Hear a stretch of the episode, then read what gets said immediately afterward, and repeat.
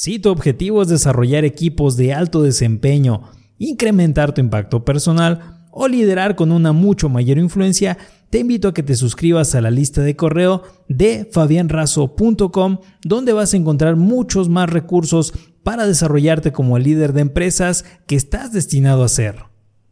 Hola líder, soy Fabián Razo y hoy vamos a revisar el resumen del libro El mito del emprendedor. ¿Quieres saber cómo mejorar la productividad de tu empresa? ¿Te gustaría conocer las claves que sí funcionan para echar a andar un negocio? Si eres propietario de un pequeño negocio o empresa, o si no lo eres y deseas hacerlo, este es el libro más adecuado para ti.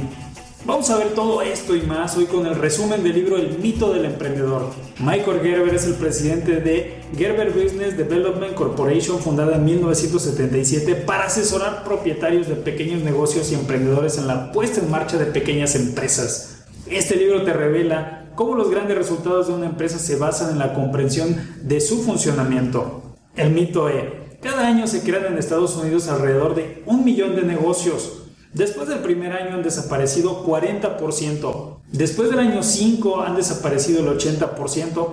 Y a los 10 años solo quedarán el 4%. Hay un mito acerca de esto, el mito E según el cual las pequeñas empresas son consecuencia de las decisiones y las energías de personas emprendedoras que arriesgan su capital para obtener un determinado beneficio. ¿Cuál es el supuesto fatal? Si comprendemos nosotros el trabajo técnico de un determinado negocio, vamos a comprender para qué se realizó ese negocio, para el cual supone ese un elemento fundamental. El negocio de Sara, todo sobre los pasteles, cuando Sara puso su negocio acerca de todo sobre los pasteles, todo el mundo le decía que ella era excelente para cocinar pasteles, para hornear pasteles.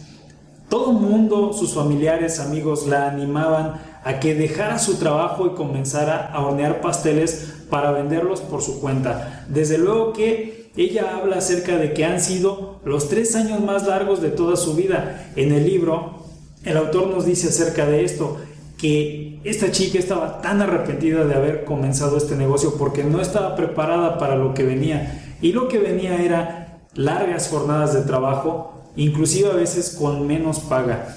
¿Por qué? Porque cuando uno pone su negocio sabiendo hacer la parte técnica, es decir, en este caso la parte técnica es saber hornear pasteles. Sara sabía hornear pasteles, pero no sabía nada acerca de todo lo demás que conlleva el abrir un negocio. Por eso decía que han sido los tres años más largos de toda su vida. Cuando alguien abre su negocio actúa como tres personas en una, el emprendedor, que es el visionario o el soñador, el directivo, que es el planificador, y el técnico, que es el hacedor. Si no estás obteniendo lo que quieres en este instante, debes preguntarte ¿Cómo puedo hacer esto de una forma distinta? Vamos a revisar que el autor nos habla acerca de las fases de un negocio. La primera es la infancia, la fase del técnico. Por fin el patrón ha muerto, ya puedes hacer lo que quieras en tu negocio, ¿o no? Si lo que quieres de tu negocio es hacer lo mismo que antes, ganando más dinero y con más libertad, estás equivocado. Habrá que trabajar más, nos dice el autor de este libro, incluso mucho más que antes. En esta etapa el negocio y el propietario son la misma cosa. Después viene la etapa de la adolescencia, donde alguien nos recomienda, nosotros mismos vemos que se requiere un poco de ayuda. Esta etapa inicia cuando el técnico o la persona que es el dueño del negocio y actúa como técnico solicita ayuda. ¿Y qué tipo de ayuda va a solicitar? Pues ayuda técnica. Aquí la vida se hace más fácil. Generalmente el dueño del negocio aplica la dirección por obligación en lugar de la delegación en una o más personas de alta confianza. Debemos salir de la zona de confort que supone esta etapa y delegar, no abdicar. La perspectiva emprendedora es muy diferente y esa es la siguiente etapa. La pregunta clave es, ¿cómo debe funcionar la empresa? El emprendedor conoce la imagen clara del cliente para el cual el negocio ha sido creado, observando cómo debe funcionar el negocio, orientando la operación hacia el cliente potencial. La revolución clave, por ejemplo, fue una que tomó Ray Kroc, quien era un vendedor de máquinas para batir leche. Ray Kroc quedó impresionado cuando conoció a los hermanos creadores de McDonald's. En 1952, el sistema que ellos tenían funcionaba como un reloj suizo. Ray convenció a Mac y a Jim de permitir franquiciar el negocio. 12 años después, les compró el negocio y en menos de 40 años se convirtió en un negocio de 62 millones de dólares de ingresos por día, con más de 33 mil restaurantes en todo el mundo. Por lo regular, el 75% de los negocios de franquicias son exitosos, porque ya hay una base detrás, ya hay procedimientos, ya se tienen muchas cosas que en un negocio que empieza desde cero no se tienen. El negocio no es la vida de su propietario. Las reglas a seguir para ganar en el juego de las franquicias es que se debe pretender que el negocio sea una franquicia. Debes de pretender que tu negocio va a ser franquiciado para que lleves a cabo las mismas acciones de las personas que sí franquician su negocio. El modelo deberá dar valor consistente a los clientes, a los empleados, a los proveedores, a los prestamistas, mucho más allá de lo que esperan. El modelo de negocio deberá hacerse funcionar con el menor nivel posible de experiencia y habilidades, para que no debas depender de una sola persona o de un héroe en tu trabajo, en tu equipo de trabajo, y que si ese héroe se va, pues se te acabe el negocio. O puede ser tú mismo, no debe depender el negocio de ti. El modelo deberá ser un lugar de orden más que impecable. Todo el trabajo en el modelo de negocio deberá quedar sujeto a manuales de operaciones. El modelo de negocio deberá suministrar un servicio uniformemente predecible para los clientes, que no dependa tanto de si la estrella del negocio va a hacer el servicio va a vender el producto o entrega de una forma específica algún producto que nosotros fabricamos o lo hace de una forma específica, debe ser exactamente igual para todas las personas que trabajan ahí. Debe ser predecible para todos los clientes. El proceso de desarrollo del negocio que nos dice el autor se basa en tres actividades diferenciadas e integradas para que el negocio garantice una correcta y natural evolución. La primera es la innovación. La creatividad, nos dice el autor, la creatividad te ayuda a pensar en cosas nuevas. La innovación hace cosas nuevas. Por ejemplo, la próxima vez que pidas algo a alguien, puedes tocar levemente su brazo. La persona responderá de una forma más positiva de este modo. Si un vendedor lo hace, va a producir una mejoría en las ventas al tocar ligeramente al cliente en su antebrazo o en su codo. Esto es un ejemplo de lo que es la innovación. Ahora, también debe de ser un negocio que posea cuantificación. Se debe medir todo lo relacionado a las estadísticas del cliente y del producto. Por ejemplo, ¿cuántos clientes se ven en tu negocio al día? También debe de haber orquestación según el autor de este libro, Michael Gerber. La orquestación es que las personas son impredecibles. Para que un negocio sea predecible, deben serlo también las personas que trabajan ahí se debe hacer lo que se hace, decir lo que se dice, mirar cómo se mira, mientras el negocio funcione y cuando ya no funcione se debe cambiar. Es decir, debes de hacer manuales de operación para todas las personas, sobre todo para las que tienen relación con los clientes, que todas digan lo que deben decir, que digan lo mismo y que digan lo que tú quieres que digan, enfocado obviamente a mantener y crear más clientes.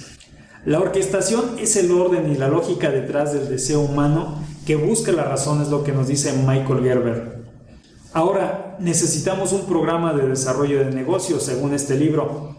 Para la vocación inicial, el propietario es más importante que el negocio, según lo que nos dice también Michael Gerber. Debes preguntarte primero, ¿qué clase de vida quiero? ¿Cómo me gustaría que fuese mi historia? Tu objetivo estratégico es parte de esto. Un negocio es más un medio que una finalidad. Un negocio puede darte todo aquello que le pidas, pero ¿qué tamaño tiene tu visión? ¿Será una empresa de 30 mil dólares, de 3 mil dólares, de 300 mil dólares, de medio millón? Desde luego el negocio debe ser válido para que puedas obtener estas cantidades. ¿Qué deberá venderse y a quién? ¿Cuál va a ser el producto genérico y el producto específico? Acerca de esto, el libro nos dice que Charles Revlon, quien fue el fundador de Revlon y empresario de éxito, dijo, en la fábrica de Revlon se producen cosméticos, pero en la tienda de Revlon se vende esperanza. Ahora, para que tu negocio funcione según el libro del mito del emprendedor, requieres de una estrategia organizacional. Debes tener el organigrama de tu negocio Vamos a ver un poco acerca de la historia de Jack y Murray, quienes comenzaron su negocio y eran socios al 50%, es decir, a partes iguales. Ellos iniciaron su negocio, los dos ordenaban todo, los dos llevaban las cuentas, los dos llevaban toda la contabilidad, los dos empaquetaban producto, los dos entregaban producto. Y cuando no lo hacía Jack, lo hacía Murray, cuando no lo hacía Murray, lo hacía Jack, es decir, llevaban todo bien las cuentas, llevaban todo bien la entrega de productos, llevaban todo bien cuando ellos recibían el producto, verificaban que llegase con las condiciones necesarias, después contrataron a otra persona y pensaron que esta persona lo iba a hacer igual que ellos. Siguió creciendo el negocio, contrataron a otra persona y los cuatro se dedicaban a hacer lo mismo. Si uno no registraba las cuentas, lo hacía el otro. Si uno no barría, lo hacía el otro. Si uno no empaquetaba el producto, lo hacía el otro. ¿Ya sabes a dónde va esto? Pues a que llegó el momento en el que las cuentas ya no cuadraban. Llegó el momento en el que los clientes se quejaban de cómo se había empaquetado su producto. Llegó el momento en el que ya no estaba la oficina igual de organizada como cuando nada más estaba Jack y Murray y se dieron cuenta de que el que todos hagan lo mismo no es una muy buena idea, porque cuando dos o más son responsables, nadie es responsable de una actividad. Debe haber una sola persona pensando en que ella es la responsable de cierta actividad. Y esta persona la define el organigrama de la empresa o del negocio. Nos dice también el autor que existe el trabajo táctico, el trabajo técnico, es lo mismo que el trabajo táctico, y el trabajo estratégico, los directivos. El organigrama va a permitir que se puedan realizar transiciones óptimas. Esa es otra ventaja de los organigramas, que si sale una persona, la persona que llega debe de saber hacer lo mismo que hacía la otra persona, sobre todo si tienen los procedimientos, como nos dice este libro, los manuales de procedimientos, acerca de la estrategia directiva. No se necesitan directivos extraordinariamente competentes, nos dice Michael Gerber. Se necesita un sistema de dirección, el cual es un sistema diseñado en el prototipo con la finalidad de producir un resultado de marketing. Y cuanto más automático es, más efectivo. Es más una herramienta de marketing que de dirección. Este prototipo efectivo nos debe permitir hallar y conseguir clientes de forma rentable mejor que ningún otro.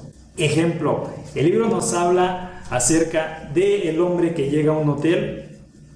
En ese momento le piden ciertos datos para que se registre cuando llegó al hotel. Y después la persona que lo acompaña a su habitación le pide que llene una encuesta de servicio. A la mañana siguiente, cuando se despierta este empresario, ve que alguien dejó el periódico por debajo de la puerta de su habitación y ve que es su periódico preferido. Lo ojea, está contento. Después llega el camarero, toca la puerta de la habitación, abre el empresario y cuando entra el camarero llega con el café preferido del empresario. Estos detalles le parecen fascinantes y jura que va a volver a hospedarse en este hotel, pero se pregunta cómo es que consiguieron esta información. Pues esta información este hotel la consiguió en la encuesta que le hizo el camarero y en la encuesta que le hicieron cuando llegó para registrarse. Tu estrategia de personal. ¿Cómo puedo hacer que mi personal actúe como deseo, tal como en la historia del empresario y el hotel? Logrando que hacerlo se convierta en una forma de vida, nos dice Michael Gerber. Logrando en que hacer este tipo de detalles se convierta en una forma de vida para las personas que trabajan conmigo. Y eso también es creando un manual de operaciones que sí funcione, el cual debe ser comprobado y auditado de vez en cuando. Con respecto a la estrategia de marketing, nos dice Michael Gerber que para desarrollar la estrategia de marketing debes centrarte en el cliente, olvidando todo lo demás. Lo importante es lo que el cliente quiere, quién es el cliente, por qué compra, eso lo sabes tú. Con respecto al marketing, las finanzas y operaciones tienen responsabilidades específicas y un objetivo en común, la satisfacción del cliente. Tu estrategia de sistemas, todo es un sistema en un negocio, el negocio es un sistema en sí, pero Michael Gerber nos habla acerca de que existen tres tipos de sistemas. Los sistemas de núcleo duro, por ejemplo, cosas no vivientes como las computadoras, los sistemas de núcleo blando, que sería un ser humano, y los sistemas de información, los cuales organizan la interacción entre los primeros dos sistemas. Un ejemplo de esto es el control de inventarios. Ahora debes voltear a ver tu negocio y analizarlo desde la perspectiva del mito E.